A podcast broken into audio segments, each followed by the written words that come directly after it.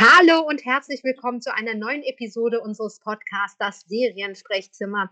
Ich rede heute wieder mit der Beate. Guten Abend. Beate, wir haben ja tatsächlich von Sky vier Folgen einer absoluten hotten neuen Serie bekommen, The Nevers. Uns fehlen noch zwei Folgen, ne?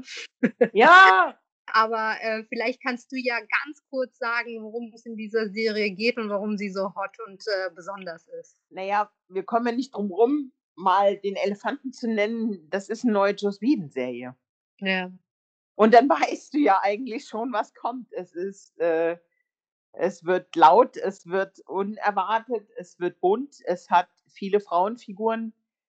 Es geht um äh, die viktorianische Zeit in London. Es geht um eine, ja, eine, eine Gruppe von, von Menschen, die besondere Fähigkeiten haben, die sich sammeln um eine Gruppe von Frauen. Ich weiß nicht, ob man die, ob man das überhaupt als Superhero-Show irgendwie bezeichnen kann. Es sind auf jeden Fall alles Menschen, die ungewöhnliche Fähigkeiten haben. Hauptsächlich Frauen tatsächlich. Also nicht nur ausschließlich, aber schon mehr Frauen. Ja, die Mehrheit sind Frauen und es gibt eine, ich weiß gar nicht, ob man das eine Schule nennen soll oder einen Platz, wo diese, wo diese Menschen mit den außergewöhnlichen Fähigkeiten hinkommen oder, oder zur Ruhe kommen oder ähm, behütet werden oder dort leben dürfen. Man muss ja überlegen, was das für eine Zeit war. Ähm, da wurden ja solche Leute auch ganz gerne mal als Hexe verbrannt Mhm. Oder in oder überhaupt als, wurde umgebracht oder wurden in irgendwelche Heilanstalten ein, eingewiesen oder wurden Experimente an ihnen gemacht. Und in diesem, in diesem Sanatorium, Sanctuary, in dieser Zuflucht, die sie da geschaffen haben, ähm, werden sie, ist alles normal. Also alles, was sie können an ihren übernatürlichen Fähigkeiten, ist alles okay. Also die, die dort leben, akzeptieren sich alle gegenseitig. Die werden sogar gefördert, ne? Also Genau. Die werden gefördert und äh, die haben einen großen Zusammenhalt, ob, obwohl sie un unterschiedlich sind. Und ähm, auch da wieder im Mittelpunkt, wie so oft bei Joss Whedon, sehr starke Frauenfiguren. ja, wenn man, wenn man jetzt so diese, diese ähm, aktuelle Diskussion um Joss Whedon, äh, deswegen hast du es ja auch erwähnt mit dem Elefanten im Raum, ne?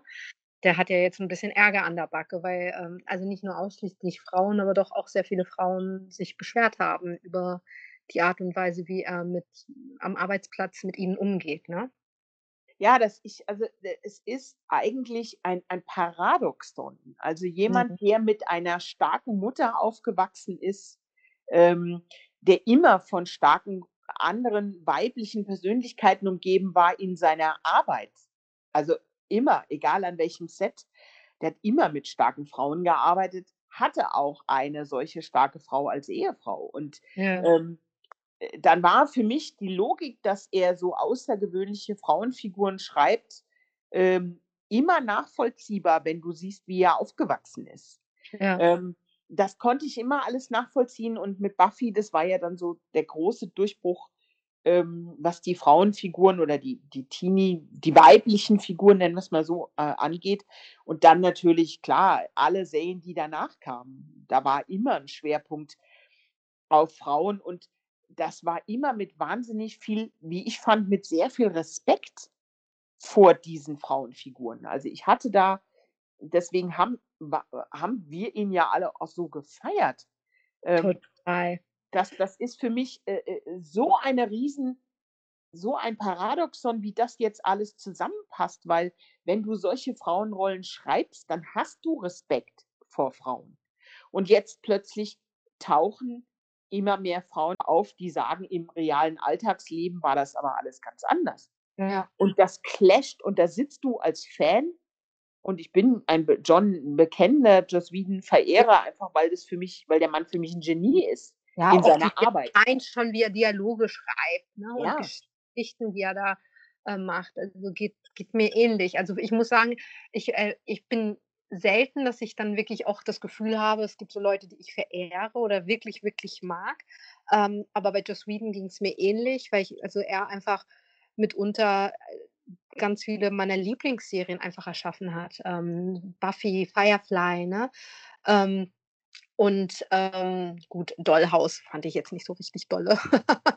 Aber auch Angel und so, ne? Also, es gibt halt wirklich so 'n paar Serien und auch Filme, wo ich gedacht habe: „Ey, so eine coole Socke.“ Und dann hört man so was und denkt sich so: „Oh nein, nicht noch einer, nicht noch einen, den man toll fand“, ja? Und, äh, wie enttäuschend das ist.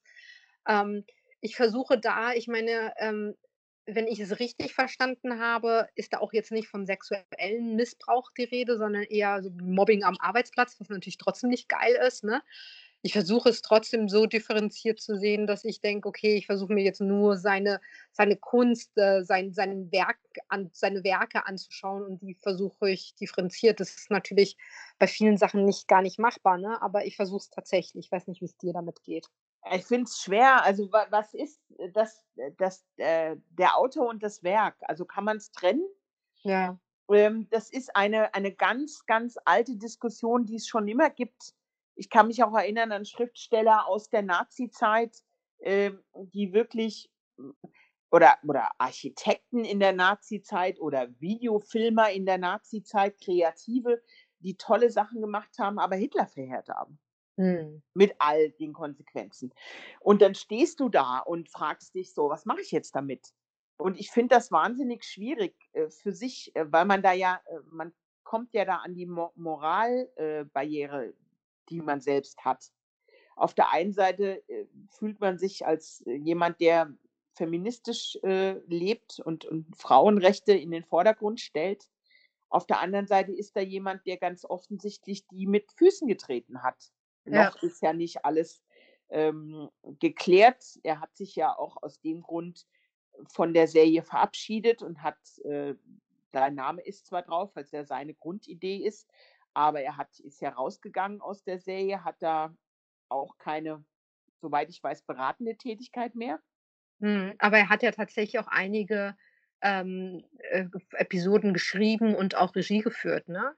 Ja. Also, mindestens 3 Folgen von den 6 hat er Regie geführt. Ja. Also, ist er natürlich involviert in dieser Serie, ne? Ja, ja, ne, ich meine nur, der hat an irgendeinem Punkt, als sie dann veröffentlicht worden ist, war er ja schon raus. Ja, ja. Da gab's ja 'n öffentliches Statement und, äh, ich habe halt für mich einfach irgendwann entschieden, dass ich dass das 2 voneinander getrennte Dinge Ja, sind. ja. Ähm, auf der einen Seite der Privatmensch, äh, mit all dem, was er da macht, damit habe ich 'n Problem. Ähm, und das, was er aber in der Serie macht und da die Serie ja auch nicht nur alleine von ihm ist, sondern eine Serie oder ein Film ist ja immer 'ne Zusammenarbeit von mehreren Menschen, Auf jeden Fall. ähm, die da alle und die sind ja nicht involviert in in das, was ihm vorgeworfen wird oder das, was er gemacht hat. Insofern habe ich für mich die Entscheidung gefällt, das zu trennen.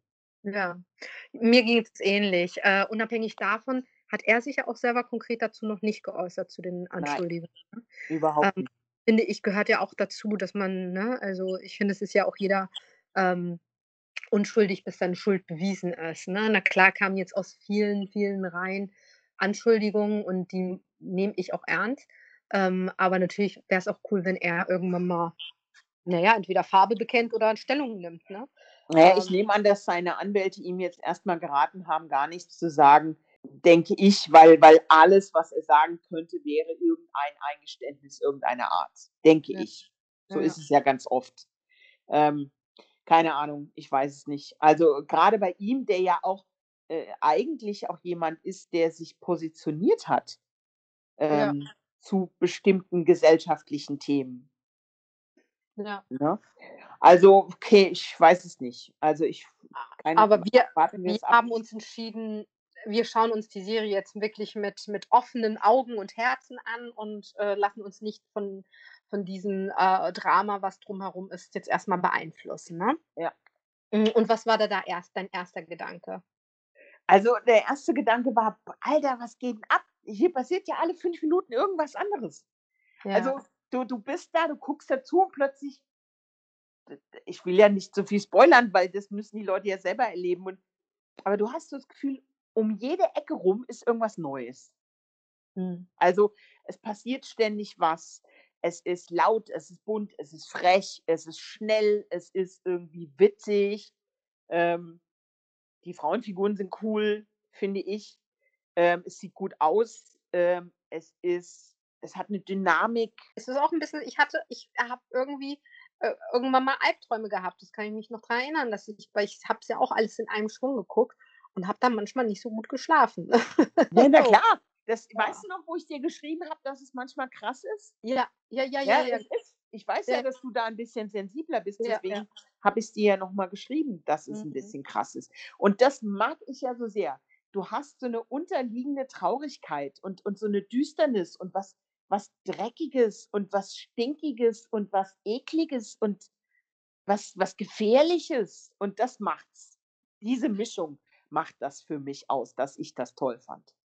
Und auch dieses, dass du eigentlich nicht jeden Charakter wirklich, äh, einordnen kannst, finde ich. Ähm, also, man ist ja relativ ganz schnell bei der Amalia True, die wo man denkt, das ist das ist unsere unsere Hauptprotagonistin, unsere Heldin, ne? Aber so hundertprozentig greifen kann man sie nicht, weil man schon von Anfang an merkt, da ist noch was, was wir nicht wissen über sie, ne? Ähm, und das finde ich, das das ist durchgängig mit jedem einzelne mit jeder einzelnen Figur so, dass man sie zwar relativ schnell einschätzen kann, ne, dass man sagt: „Ah, das ist der Reiche, der jetzt irgendwie, äh, 'n Bordell aufmacht, ne, und äh, und, versucht, äh, ähm, die aktuelle Situation zu seinen Gunsten zu ähm, äh, zu nutzen“, ne? Aber auch da finde ich, es gibt immer noch so so so das ist alles nur Oberflächle äh, Oberfläche, äh, was da drunter, äh, rumwabt und was da noch alles passiert und wie es zusammenhängt. Das ist wie so 'n kleines wie so 'n Puzzle, was sich dann irgendwie zusammenbildet.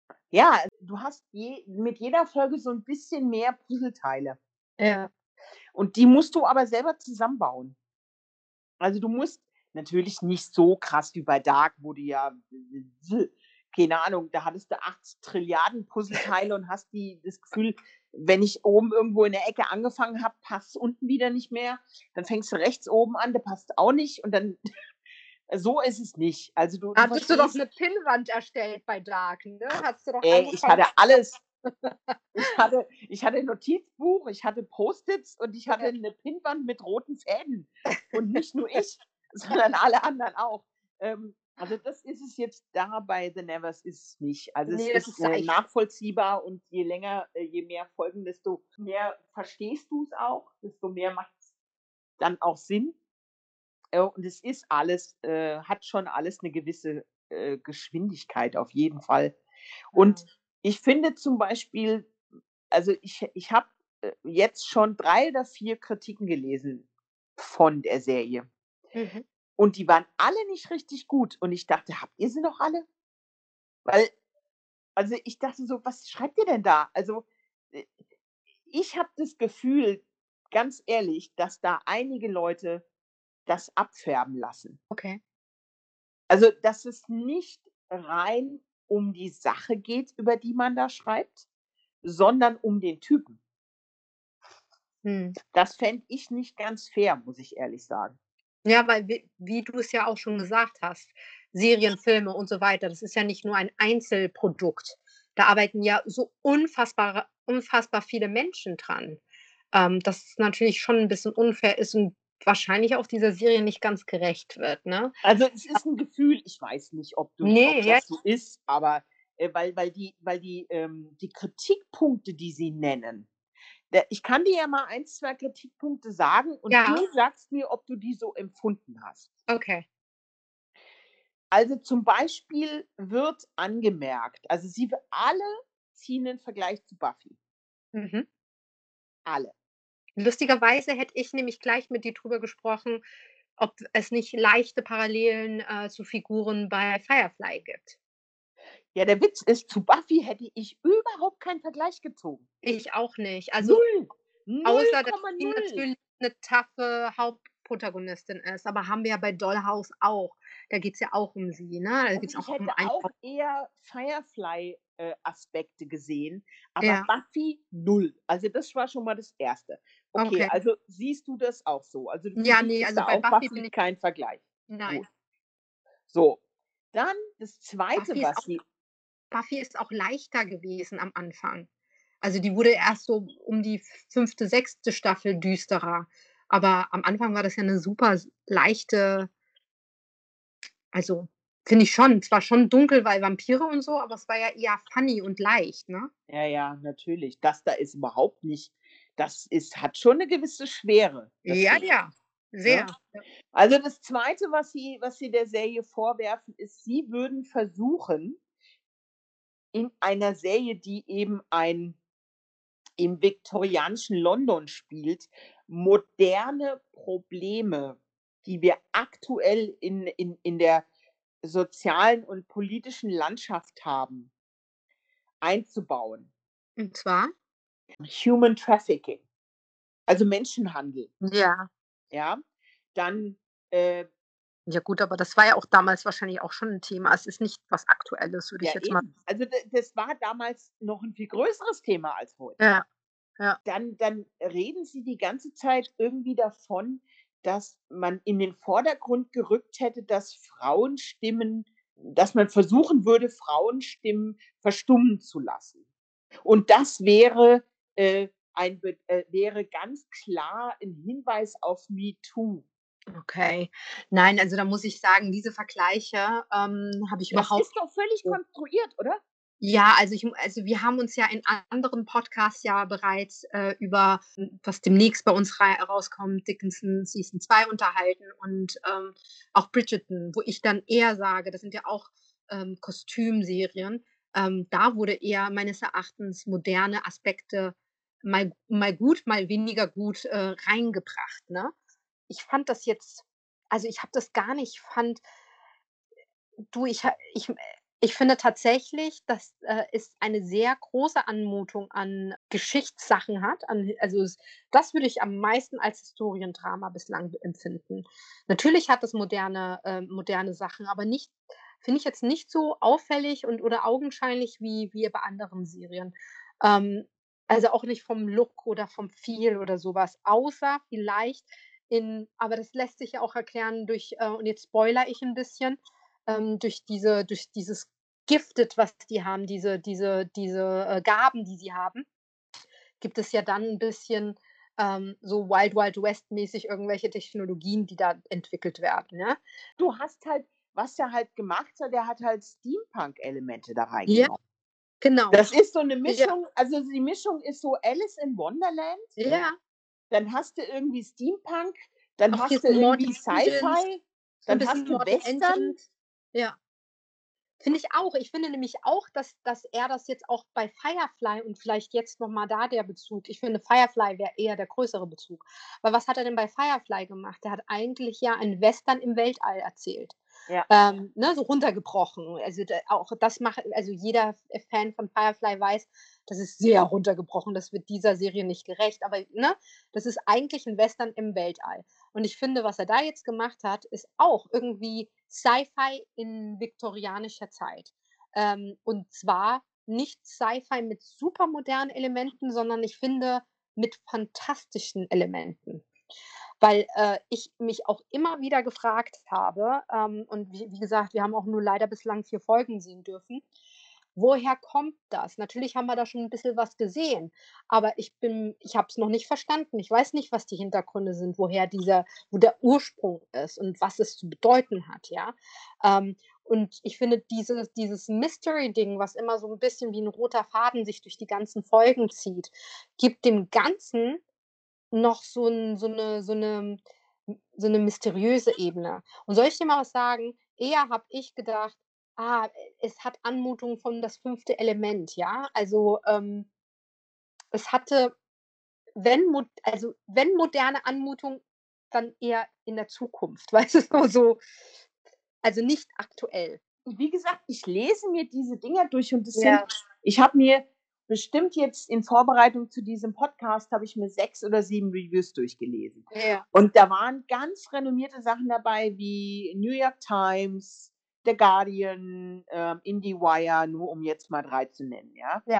Ähm, wo ich einfach nur denke: „Sag mal, hä, sehe ich das nur alleine so?“ Deswegen dachte ich, erzähle ich dir das jetzt mal Ja. und höre mal, was du dazu zu sagen hast, ob du das vielleicht bin ich ja auch selber einfach blöd und raff's nicht und, die Reviewer haben recht. Und weißt du, was auch noch 'n Kritikpunkt ist, wo ich auch nur gedacht habe: „Sag mal, habt ihr seid ihr habt ihr Lack gesoffen?“ Also, ganz ehrlich, Freunde, ich verstehe es grade nicht. äh, die die die schreiben, dass die Figuren nicht gut sind. Also, dass die Charaktere nicht gut geschrieben sind. Wo ich sage: „Sag mal, seid ihr eigentlich alle blind? Die sind doch obercool. Also, du magst doch sofort, äh, 5 oder 6 Figuren, die da rumfliegen, ja?“ Auf Also, jeden Fall. ich Aber ich mochte finde die sofort von der ersten Sekunde. Ich finde, man mag sie, aber man ist nicht hundertprozentig sicher.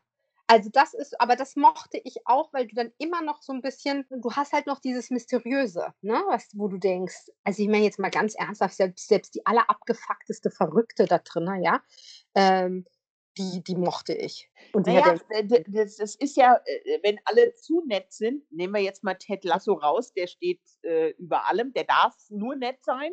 Ja. Der darf überhaupt nicht nicht nett sein, weil das selbst ist bei einer Folge nicht hundertprozentig nett war, da ist er ja auch irgendwann mal menschlich geworden und war einfach mal arschig zu dem einen, ne? Ja, aber aber Ne, das so. war ja dann er hat sich ja innerhalb von Sekunden wieder entschuldigt. Also, Entschuldigt, ja. so. Aber ich finde, das ist ja bei Whedon immer so, dass selbst die Figuren, die die vermeintlich wirklich so gut sind in der Seele äh, guck dir an, was er mit, ähm ach, jetzt ist mir grade der Name entfallen. Willow. Willow, genau, Willow. Die einen völligen der wo dann plötzlich so 'n Umschwenken irgendwie kommt. Und ich finde das toll, dass man immer im Unklaren ge äh, gelassen wird bei The Nevers, zu welcher Seite die jetzt gehören. Ja. Ob die eher was äh, du du bist immer nur so: „What? Wie? Was? Wie? Hä? Wieso macht die das jetzt?“ Also, das hat mich alles völlig überrascht. Und und man überrascht also, wenn du so viel guckst, wie wir das machen, dann überrascht einen ja fast nix mehr. Stimmt. Du sitzt dann da und denkst: „Ja, kenne ich, habe ich da schon gesehen. Okay, Ja. das habe ich jetzt da schon gesehen. Hm, ist ganz gut. Hm, habe ich auch schon ja, da habe ich irgendwie das gesehen.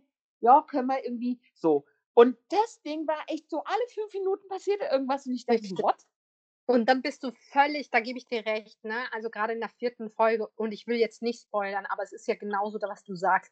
Eine Figur ist halt nicht das, was man erwartet und dann ist man geschockt, weil du's halt vorher nicht gesehen hast, Du ne? hast nicht kommen sehen. Ich hatte so 'ne kindliche wirklich so 'n so 'n kindliches, äh, Empfinden plötzlich. Ich sitze da so, gucke dazu, denke so: „Hä, was passiert da?“ Ähm, ich raff's nicht ganz. Und dann kommt die Riesin dann kommt die Riesin um die Ecke. Oh mein Gott, ich saß da wirklich wie so 'ne Zwölfjährige und habe mich total gefreut, weil diese Ja. Riesin da aufgetaucht ist. Da läuft halt 'ne Riesin durch die Gegend.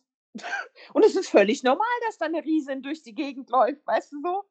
Hallo? du hast es nicht kommen sehen, weil sie ja auch vorher gesessen hat, ne? Und von der Perspektive her sah sie auch noch so Ja. sie Und war so dann ist sie so 'ne trotzig. Liebe, so 'ne ganz zurückhaltende, so 'ne ganz Ja. Liebe. Und und die hat Aber immer Angst, alles kaputt zu machen. Und du denkst so: Ja. „Och nein, 'ne Riesin, ist das niedlich. Oh mein Gott.“ Und da ah, also, und so ging's mir da die ganze Zeit. Und dann plötzlich, als die mit diesem Auto losgefahren sind, ich so: „Jawohl, wie cool ist das denn?“ Dieses coole Auto, was die 2 Frauen dann da fahren, dieses Ja. Steampunk-Ding, ja? Und Ja. so hast du die ganze Zeit Sachen, wo du denkst: „Nein, wie cool ist das denn jetzt?“ Das ist das, was ich meinte, ne? Dieses diese Technik, die eigentlich fast futuristisch ist. Natürlich, ähm, äh, immer noch im viktorianischen Zeitalter, ja? Ähm, aber ich finde, das wirkt so unpassend, dass es so futuristisch ist. Und deswegen ist es eigentlich nicht ha empfinde ich das nicht so, als ob's alles in einem aktuellen Bezug hat, ja?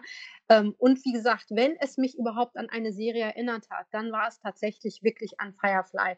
Und das hatte ich halt hauptsächlich bei dieser angedeuteten Lie Liebesbez ähm, ne, mit diesem Orgy und, ähm genau. Penance, genau, Also, Penance. Orgy und Penance, ja? Orgy, der halt irgendwie so 'n so 'n so 'n Geek ist und irgendwie so 'n so 'n Lord, der irgendwie viel da habe ich halt sofort an Firefly, an den Doktor gedacht, ja? Und und sie, die dann irgendwie ihre, äh, mechanischen Sachen macht, ja, und Technik und 'ne Affinität dafür hat, Sachen zu erfinden. Ja, da war ich halt auch irgendwie sofort bei Firefly und dachte, die haben so 'ne krasse Dynamik auch wie die wie der Doktor und, ähm und wie hieß die, äh, Süße? Kaylee. Kaylee, genau. Ähm, und, äh und da habe ich gedacht: „Oh krass, das sind die erinnern mich so krass an Firefly“, ja? Also, ähm, auch vom Gefühl her, wie ähm, wie man halt bei der, ähm, Amalia dass dass man die so bewundert hat und sie so Führerqualitäten hat, ne? Da habe ich auch sofort an den Captain gedacht, ne? An Mel. Also, das war ja auch irgendwie finde ich, wenn Parallelen in der Charakterdarstellung, habe ich eher zu Firefly gesehen. Ja, Es, es fehlt noch so ein bisschen dieser Familien, also man sieht schon so in Ansätzen, dass es so ein Familiengefühl gibt.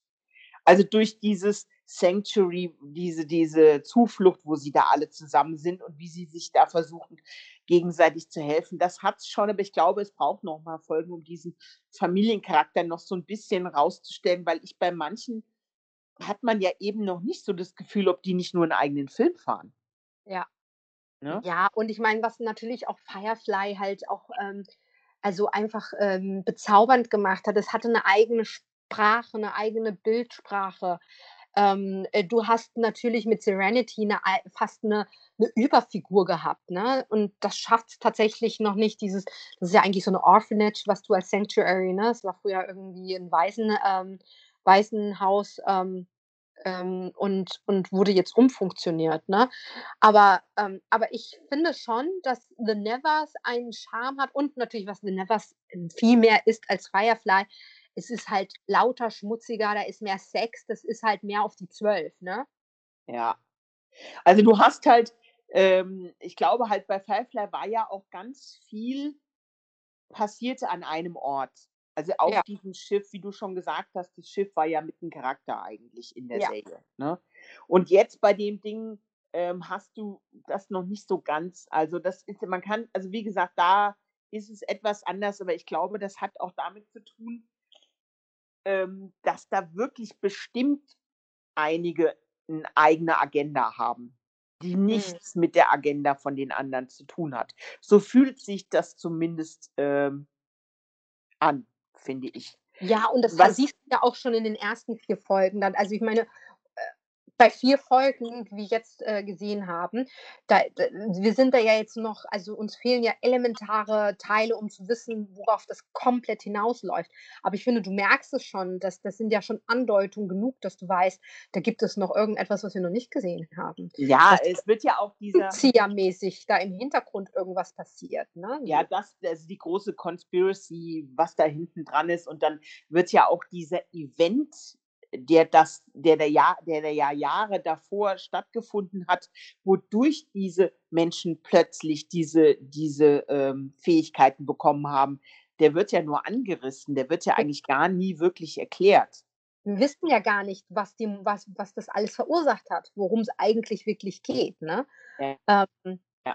Äh, ähm, also, ich bin ich bin da völlig, äh, deiner Meinung. Ich gehe da nicht ein also, ich bin da nicht d'accord mit den mit der Kritik. Weil natürlich darf jeder das so empfinden, wie er will. Ähm, aber, ähm, am Ende des Tages ist das jetzt mal würde ich jetzt mal sagen, richtig geil gemachtes Fernsehen, äh, Science Fiction, was worauf wir ja auch immer warten, dass dass auch einfach mal wieder was gibt, wo man denkt so: „Wow, wo kommt 'n das jetzt auf einmal her“, ne? Also, mich hat's sofort innerhalb von paar Minuten gefangen genommen und ich war begeistert. Ich habe euch ja dann auch direkt geschrieben, Ja. ähm, wie gut es ist und, äh, dass mich's wirklich mal wieder mitnimmt. Und wenn man wenn man generell sich Sci-Fi, äh, Mystery und Fantasy-Serien anguckt in den letzten Jahren, ähm, was gab's denn da großartig? Also, wie gesagt, außer His Dark Materials. Ähm, Ja, und auch Dark äh Materials ist ja auch 'ne Serie, die was Düsteres und Dunkleres unten drunter hat, obwohl die wesentlich jünger ist und auch eher kin 'n Bild na ganz kinderaffin ist sie auch nicht, aber, ähm, die hat aber auch so 'ne ähnliche Melancholie unten drunter. Die ist nicht so dreckig und so schmutzig und so körperlich und so sexy, wie wie das Ding jetzt hier ist. Das ist sie Ja. definitiv nicht. Sie Und ist wesentlich erwachsener. Staffel vielleicht auch die erste Staffel von, äh, Altered Carbon könnte man noch Ja, dazu zählen. äh, das war ja aber reiner fand ich, richtig Sci-Fi in meinen Augen. Ja. Währenddessen das hier jetzt ja so 'ne Mischung von, äh, äh, vielen Genres ist und bei His Dark Materials war's vermehrt, würde ich sagen, Fantasy eigentlich. Ja. Also, Fantasy mit 'nem leichten Touch Sci-Fi, aber mehr Fantasy. Und die, äh, äh, Altered, äh, Carbon war rein Sci-Fi für in meinen Augen. Also, Jetzt muss man halt mal schauen, wie sich das entwickelt. Also, wie du Richtig. vorhin schon gesagt hast, Whedon hat ja, ähm, die ersten 3 Folgen von 6, ähm, Gesamtepisoden des 1. Blocks, also HBO veröffentlicht 2 Blöcke, à jeweils 6 Episoden. Und die ersten 3 Folgen hat der Whedon directed und auch den Piloten geschrieben. Und, äh, dann hat ja die Philippa Goslett übernommen, äh, als Showrunner. Und, äh, da muss man jetzt mal schauen, ob sich dann was geändert hat. Wenn ich jetzt bei Wikipedia noch gucke, ne, ähm, steht drin, dass er die ersten 2 Regie geführt hat. Erste hat er geschrieben, dann dritte und vierte ist David Semmel, der, äh, Director. Und er wird jetzt in der fünften Folge Joss Whedon wird in meiner fünften Folge, ähm, äh, Regie führen oder hat Regie geführt. Und dann kommt jemand ganz anderes, äh, Zedna Fuentes. Ähm, das heißt, wir haben die fünfte Folge gar nicht gesehen, die er jetzt mal Regie führt. Ja. Also, wenn Wikipedia stimmt, ne? So. Ja, ich habe ich hatte vorhin mir eine Review zu der Serie angeguckt und da hatte das die New York Times da stand es irgendwie, dass die HBO eben zwei Blöcke A6 äh, Dings veröffentlicht und dass die ersten drei Whedon directed hätte Mhm. und den Piloten geschrieben. Also danach habe ich mich jetzt, Ja, ähm na klar. Deswegen Ja. also, weiß ich jetzt nicht, was stimmt, ob Wikipedia stimmt. Ich, äh, sage nur, was hier gerade steht. Aber, äh, du hast da schon einen Unterschied gesehen, ähm, zwischen den Folgen, oder? Ne, eben nicht. Also, ich habe mich gewundert, ich habe keinen Unterschied gesehen. Da ist Mhm. aber halt jetzt die Frage ich vermute mal, dass man das wahrscheinlich dann im zweiten Sechser-Block mehr sieht. Mhm. Weil da ist er ja dann endgültig raus. Also, ich vermute, dass dass man jetzt im ersten Sechser Sechs-Folgen-Block sehr wohl seine Handschrift durchgängig sehen kann, denke ich. Weiß Ja. ich aber würde ich jetzt mal sagen. Ähm, und das äh, interessant wird's dann, finde ich, im zweiten Block. Die Philippa Goslett, die jetzt als Showrunner übernommen hat, hat ja schon, äh, eben auch ähm, Screenplays für für bekanntere Filme und so gemacht. Also, die ist ja nun definitiv nicht keine Unbekannte. Die hat mit sehr, sehr hochwertigen, ähm, Schauspielern schon gearbeitet. Die ist wirklich, äh, hochdekorierte Dame. Auch mit Neil Gaiman gearbeitet, mit Nicole Kidman gearbeitet, mit Elle Fanning gearbeitet, Rooney Mara, Joaquin Phoenix. Also, echt ordentlich. Und die hat „How to Talk to Girls at Parties“ geschrieben. Wenn du den wenn du hm, wenn du das Ding vielleicht kennst. Ne, kenne ich nicht. Ah, okay. Es gab 'n Film über, äh, Dali. War das Dali? Über Salvatore ja, über Salvatore Dali.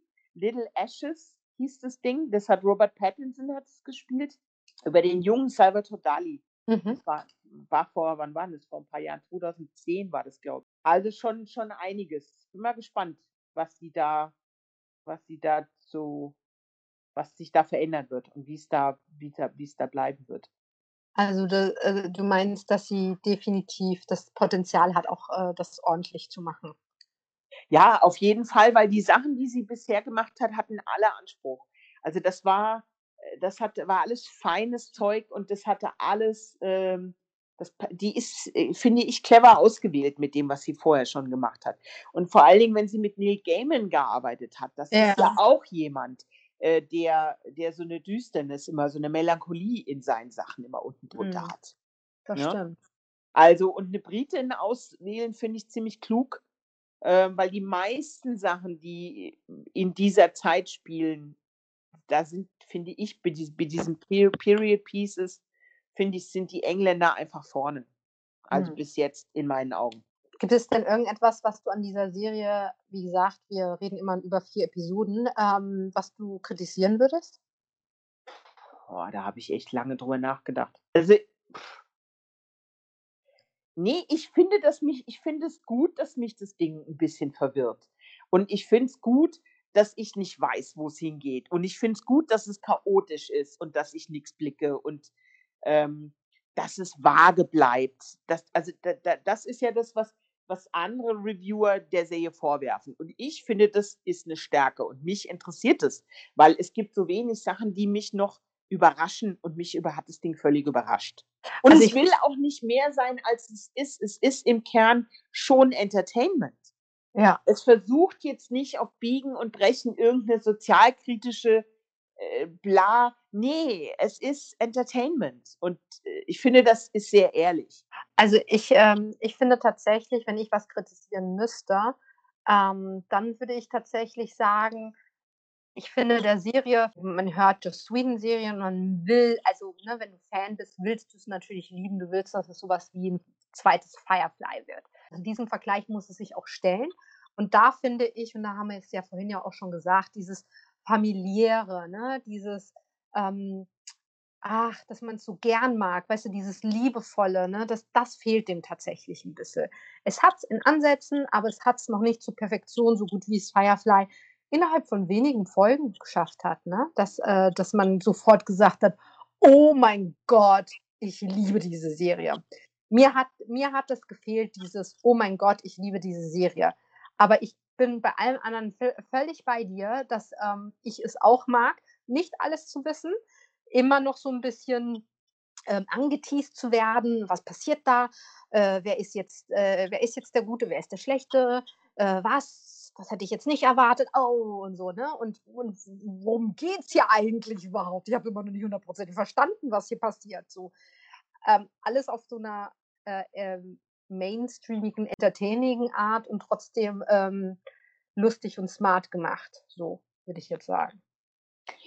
Na ja, wenn man ganz ehrlich ist, welche Serie von Joss Whedon nach Firefly hatte denn das? Keine. Keine einzige. Nein. Nie wieder. Ich glaube halt, das Ding ist so 'n a hat so 'n krasses Alleinstellungsmerkmal, ähm, dass du hast da halt auch 'ne Cast gehabt. Ja. Alter, ja? Also, das äh, die die die die hat halt einfach gepasst wie Arsch auf Eimer. Da war nichts sogar bis in die Nebenfiguren hast du hast du eine ein es kann gar äh, das war so 'n Optimum in allem. Ja. Die hatten so viel Chemie. Die hatten so viel Chemie wie wie für 4 Serien so ungefähr, ja? Und bei dem Ding sind es ja auch noch mal wesentlich mehr Charaktere. Ähm, es ist nicht so klar umrissen. Guck mal, bei Firefly wusstest du von Anfang an, woran du bist. Ja. Es gab die Erde ist zu klein, die Menschen müssen auf andere Planeten umsiedeln, die übergeordnete Regierung will die letzten freien Völker unter sich äh, ähm, einnorden. Dann gibt's die letzten Kämpfer, die sagen: „Nö, nicht mit uns.“ Die verlieren den letzten großen Kampf. Der Käpt'n muss fliehen, kauft sich 'n Schiff, besorgt sich irgendwie 'ne Mannschaft und ab da ist er sind sie eigentlich auf der Flucht. Punkt, Ende, aus. Also, das ist ja alles, was du wissen musst und das erfährst du in den ersten paar Minuten. Ja. Und ab da bist du sozusagen gesettelt. Also, ab da hast du 'ne Grundlage. Von der Grundlage aus arbeitest du die ganze Zeit. Klar, es gibt immer mal wieder so minimale kleine Hinweise rechts und links, dass da noch mehr dahinter steckt, aber die Grundnummer, die verstehst du nach 10 Minuten. Ja. Und da ändert sich auch nix mehr dran. Ja, das stimmt. Die Alliance ist der Feind, die Fireflies sind die Guten, alle anderen sind sind Idioten und, äh, dann zwischendrin gibt's 'n paar, die meinen, die die wollen jetzt unsere unsere Family weil das ist ja das, was diese Serie besser Hm. kann als viele andere, das Gefühl geben, du bist Teil dieser Familie. Ja. Also, du als Zuschauer leidest mit und du willst, dass dass die, die zu deiner Familie das ist ja das das Optimum, was du mit 'ner Serie erreichen kannst. Du leidest mit denen, weil die sind Teil deiner Familie geworden. Mhm. Und Ja. das ist ja das, was dann herausragende Serien ausmacht, dass du dass sie dass du dass so da reingezogen wirst. Also, ich kann mich erinnern, das war auch bei The Walking Dead mal 'ne Zeit lang so, dass man irgendwie immer wollte, dass es denen gut geht und dass man immer mit denen gelitten hat und oh mein Gott, Ja, das mir ging hattest du mir ging das auch bei, äh, Battlestar Galactica so, ne? Ja, Also klar, Logo, Battlestar Galactica, du hast es auch bei Northern Exposure, du hast Hm. es bei The West Wing ganz massiv bei The West Wing. Es gibt so 'n Gilmore Girls. paar Serien, Ja. du hast es auch bei The Wire gehabt auf 'ner anderen Ebene. Also, die die wirklich besten Serien du hast es bei Game of Thrones, ähm, hast du das in großen Teilen, also und das hat Firefly in Perfektion gehabt. Und Mhm. das ist bei der Serie, wo alles im Unklaren ist. Vielleicht Ja. kann ich das nennen. Ist die Frage ist, ist da zu viel im Unklaren, sodass es vielleicht Leute davon abhält, dran zu bleiben? Wenn Ja. man irgendetwas konstruiert finden will, vielleicht ist es das. Für mich nicht, weil das macht's für mich aus, weil ich brauche das. Ich brauche Ja. jetzt so langsam, dass mich irgendwas fordert, wo ich denke so: „Oh geil, ich verstehe nix. Super, finde ich gut. Finde ich Mhm. super. Warte ich mal ab.“ Und wir dürfen ja nicht vergessen, wir sind erst bei 4 Folgen, uns fehlen noch 2. Und Ja. da ist es ja ne, das ist ja ganz klar, dass da ähm, dass da ja auch noch einiges passieren wird in 2 Folgen. Ja, muss. Also, sie müssen ja auch die Charaktere noch 'n bisschen mehr auflösen, ähm, wer da welche Agenda hat, wenn man das schon sehen wird.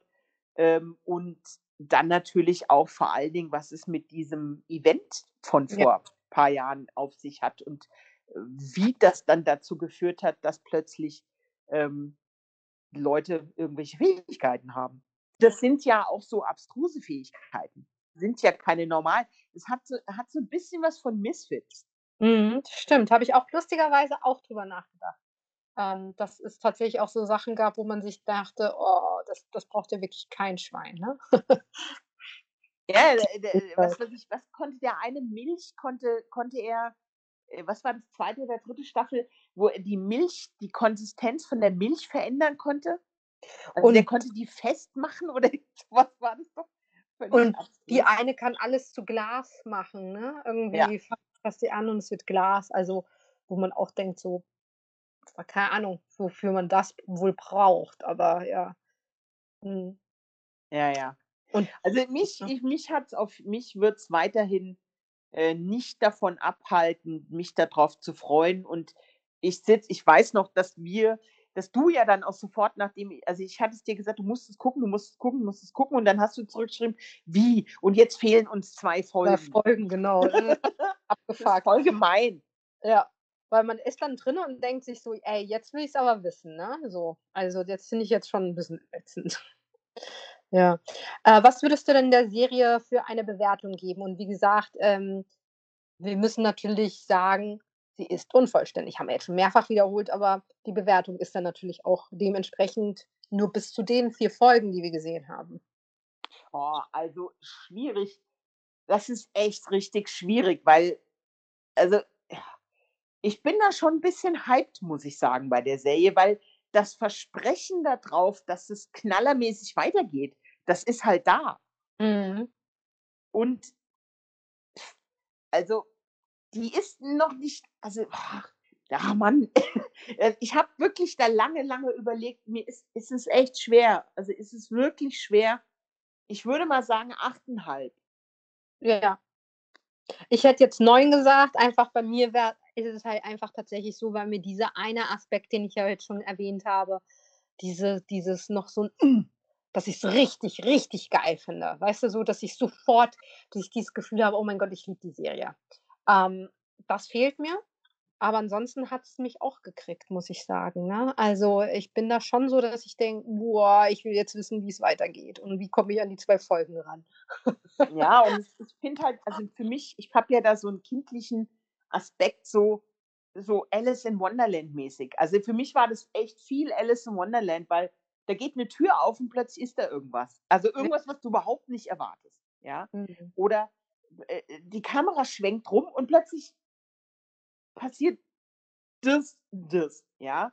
Also, ich kann ja nicht alles erzählen, weil die Leute sollen es ja selber gucken, aber Genau.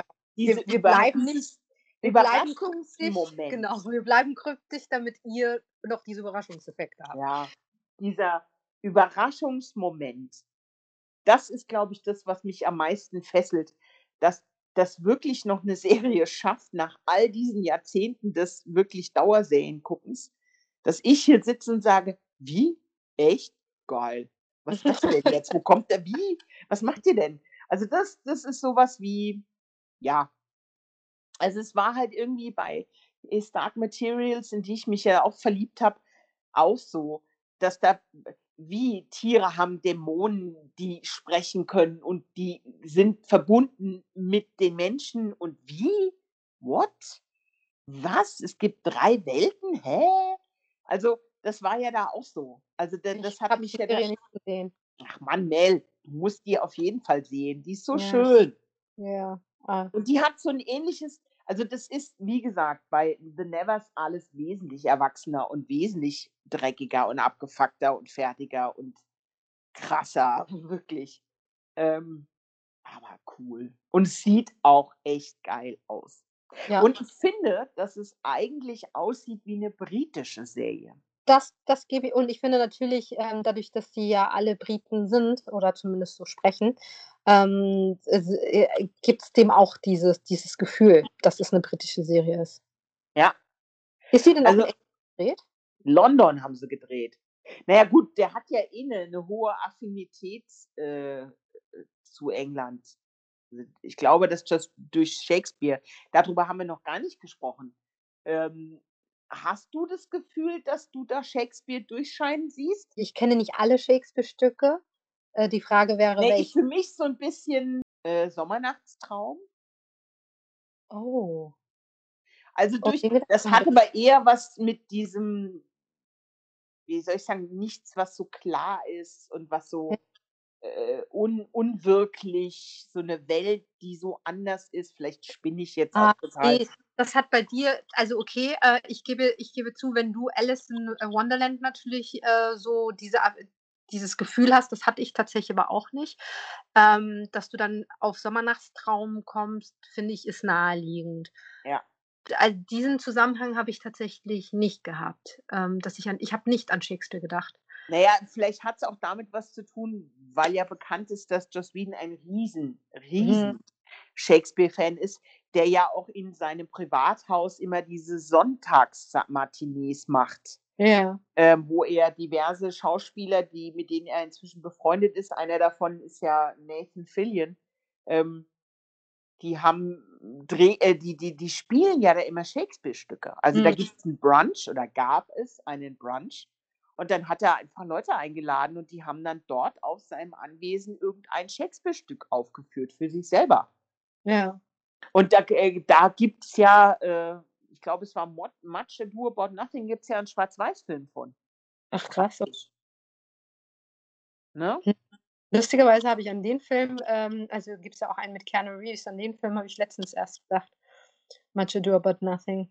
Ja, also, das ist auf jeden Fall so 'n so 'n Ding, an was ich denken musste. Das hat aber vielleicht auch einfach damit was zu tun, dass der Joss Whedon ja bekannt ist, dass er so 'n wahnsinniger Fan irgendwie von äh, von Shakespeare ist, dass das, äh, vielleicht damit was zu tun haben kann. Also, dachte ich. Und dass er dass für ihn das auch so wichtig ist, dass das eben so 'n britischen Aspekt oder so 'n Gefühl hat. Ich weiß es nicht. Aber vielleicht ist es auch 'ne Überin Überinterpretation meinerseits. Also, ähm, äh also, ich muss sagen, ich würde jetzt lügen, wenn mir da irgendwelche Parallelen aufgefallen wären. Ich finde schon den Bezug interessant, weil er ist halt wirklich 'n riesen Shakespeare-Fan und der hat halt wirklich Inszenierungen in seinem das hat er mehrfach in Interviews erzählt, äh, dass dass die äh, Shakespeare-Frühstücke bei ihm zu Hause gemacht haben, wo sie wirklich Monologe gesprochen haben. Manchmal haben sie Sachen ausprobiert und aus einem von den Dingern ist ja dann dieser Schwarz-Weiß-Film geworden, den er vor 'n Mhm. paar Jahren gemacht hat. Ja. Mit Nathan Fillion in der Haupt einer der Hauptrollen. Interessant. Also, wie gesagt, das war nicht das 1., woran ich gedacht habe, aber natürlich jetzt so, wenn man drüber nachdenkt, ähm, sehe ich schon kleine also, ich kann mir schon vorstellen, warum du diese Bezüge herstellst, ne? Aber es war hat war nicht das, was ich tatsächlich als 1. gesehen habe. Ne, als 1. auch nicht. Erst als ich dann so, äh, den Drama-Aspekt, den ja Shakespeare in Perfektion hat und Shakespeare hatte ja auch das ist das zumindest, was Whedon immer gesagt hat, äh, der mochte bei Shakespeare immer, dass es eben auch, ähm, 'ne unterliegende Melancholie hat und dass es was Düsteres hatte und dass es Abgründe auch gezeigt hat. Und Ja. das ist das ist ja auch das, was du jetzt da siehst. Da siehst du ja auch jede Menge Abgründe. Und ich finde bei Shakespeare also, der war es ja auch immer so oft, dass es halt auch nicht da immer das war, was man dachte, ne? Also, es gab so viele Wendungen und Irrungen und Verwirrungen und so. Ähm, da war darin war er auch 'n großer Meister. Deswegen kann ich das, ähm, schon natürlich verstehen, dass man vielleicht solche Bezüge herstellt. Ähm, Beate, was glaubst du denn, für wen ist „The Nevers“ etwas? Wer sollte sich diese Serie anschauen? Also, ich glaube, die könnte 'ner großen Bandbreite von von Menschen gefallen. Äh, die wird Leuten gefallen, die sich einfach nur unterhalten wollen. Die wird Jüngeren gefallen, die wird Älteren gefallen. Ich glaube, da könntest du schon 'ne etwas breitere Gruppe von Leuten abholen. Ähm, du hast natürlich damit, dass sie von HBO kommt, ähm, hast du schon, ähm, 'ne gewisse Klientel, die auf 'n gewisses Niveau steht. Hm. Weil das ist das, wofür HBO steht, ne? und die sind jetzt mit der Serie, finde ich, schon in etwas anderes Territorium eingedrungen, nämlich in eins, was so ein bisschen in eine breitere Masse geht. Weil das, der, das meiste, was HBO macht, ist schon sehr anspruchsvoll. Und deswegen denke ich, du kriegst damit die, die Whedon-Fans, könnte ich mir vorstellen, kriegst du damit, ähm, du kriegst damit Fantasy-Fans auf jeden Fall, du kriegst damit Leute, die äh, ähm, ein bisschen Sci-Fi mögen, die Genre-Mix mögen, Leute, die Sachen mit Humor mögen, Leute, die Sachen mit guten Frauenfiguren mögen. Also ich glaube, das deckt eine ziemlich große Bandbreite ab. Ja.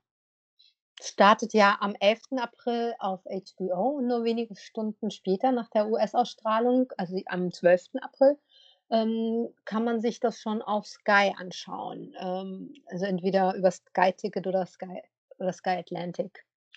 Ähm, schon ganz cool, ne, dass das mittlerweile auch so schnell geht, dass man gar nicht mehr so lange warten muss auf eine. Ja, also da haben sie dann echt schon was gelernt. Kannst du dich noch daran erinnern, wie wir uns aufgeregt haben?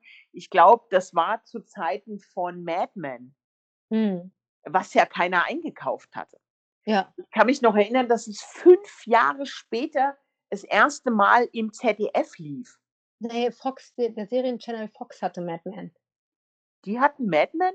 Ja, die hatten Mad Men. Kann ich mich dran erinnern, weil mich der Serienchannel Fox nach Köln eingeladen hat und ich. Ja, ja, ich weiß. Ich war doch damals in LA, als Ja. wir hätten das Interview mit ihm haben können.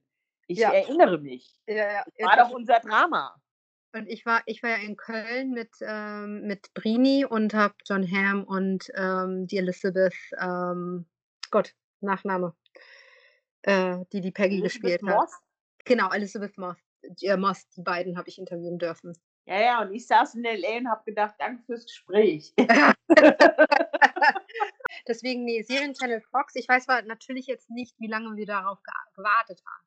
Also es wird nicht in so einer Schnelligkeit passiert sein. Nee, das hat ein- nämlich gedauert. Und da haben sie auf jeden Fall schon äh, dazugelernt. für euch, ihr Lieben, wenn ihr äh, Genre-Mix mögt, wie jetzt Beate es euch jetzt natürlich äh, im Detail äh, präsentiert hat, würde es sich lohnen, sich ein Sky-Ticket zu holen für diese Serie The Nevers.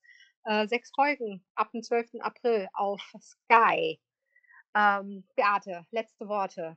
Leute, lasst euch mal wieder ein bisschen auf was ein und überraschen. Ihr werdet Spaß haben. Es ist großartig. Super. Ganz herzlichen Dank, dass du dir die Zeit genommen hast, wieder mit mir über eine Serie zu sprechen. Und ihr Lieben, herzlichen Dank, dass ihr euch die Zeit genommen habt, zuzuhören. Lasst es euch gut gehen und ihr wisst ja, bleibt stabil. Bis bald. Tschüss. Tschüss.